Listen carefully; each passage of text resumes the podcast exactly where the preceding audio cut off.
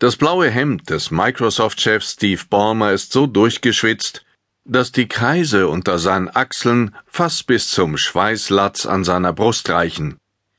Developers, Developers, Developers, schreit er mit sich überschlagender Stimme und hochgerissenen Armen immer und immer wieder. Er ist außer Atem vom Herumhüpfen auf einer Bühne vor Tausenden von Softwareentwicklern.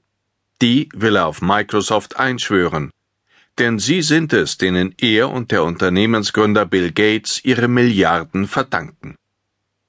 Vermutlich wurde das Video bei einer Windows-Entwicklerkonferenz um die Jahrtausendwende aufgenommen.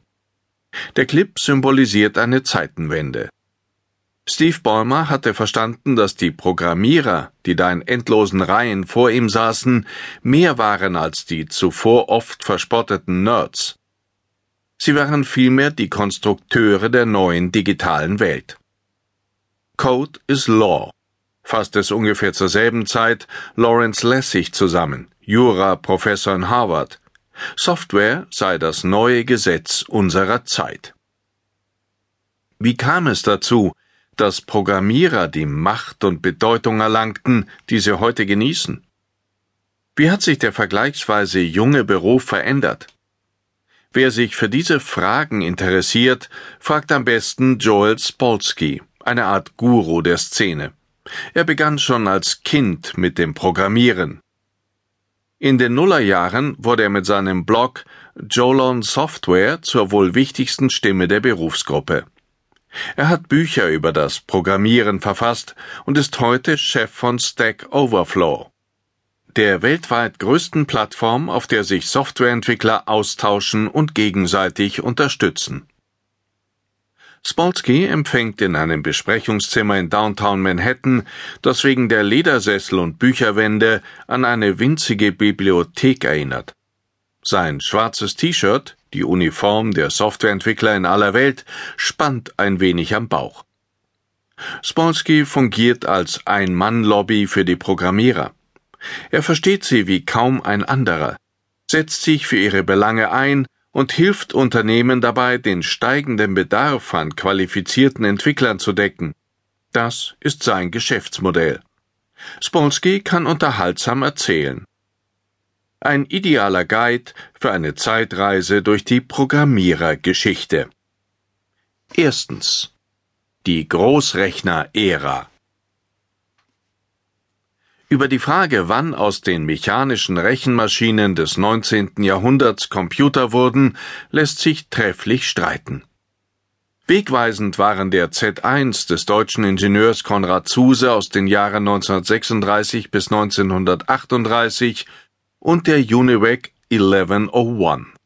Letzterer wurde 1950 für die US-Regierung entwickelt und gilt als erster Rechner, der ein Programm speichern und ausführen konnte.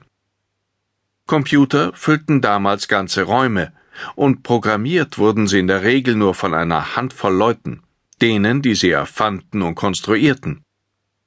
Diese Mainframe genannten Großrechner waren für Privatleute nicht nur unerschwinglich, sondern ohne Fachkenntnisse auch unbenutzbar. Sie standen vorwiegend in Militäreinrichtungen und Universitäten. Ein solcher Uni-Großrechner war auch der erste Kontakt, den Spolsky mit der digitalen Welt hatte. 1978 schaffte sich die University of New Mexico, an der mein Vater lehrte, einen IBM 360 Mainframe Computer an ohne einen blassen Schimmer zu haben, was sie damit anfangen sollten. Der damals Zwölfjährige machte sich daran, die kleiderschrankgroße Maschine in Basic und Fortran zu programmieren. Es gab ein paar Bücher, aber die wichtigste Wissensquelle war der Austausch mit anderen Professorenkindern, die auch an dem Ding herumdoktern durften. Wir brachten uns gegenseitig das Programmieren bei. Als er 15 war, ging die Familie für einige Zeit nach Israel.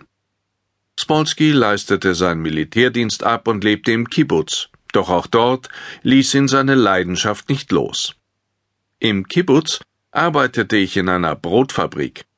Ein riesiger Computer überwachte die Anmischung der verschiedenen Teige, helles Brot, dunkles Brot, Brötchen und so weiter.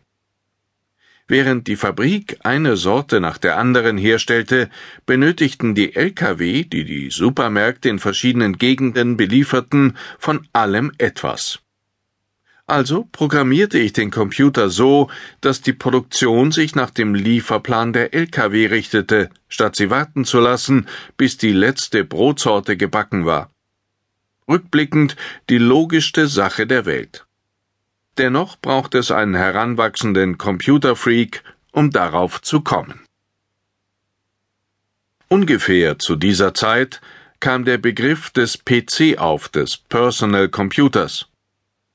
Die Geschichte der kalifornischen Garagen, in denen Steve Jobs und Steve Wozniak und andere begeisterte Tüftler Computer deutlich unter Wandschrankgröße zusammenlöteten, sind heute legendär. Ein Computer auf jedem Schreibtisch und in jedem Haushalt.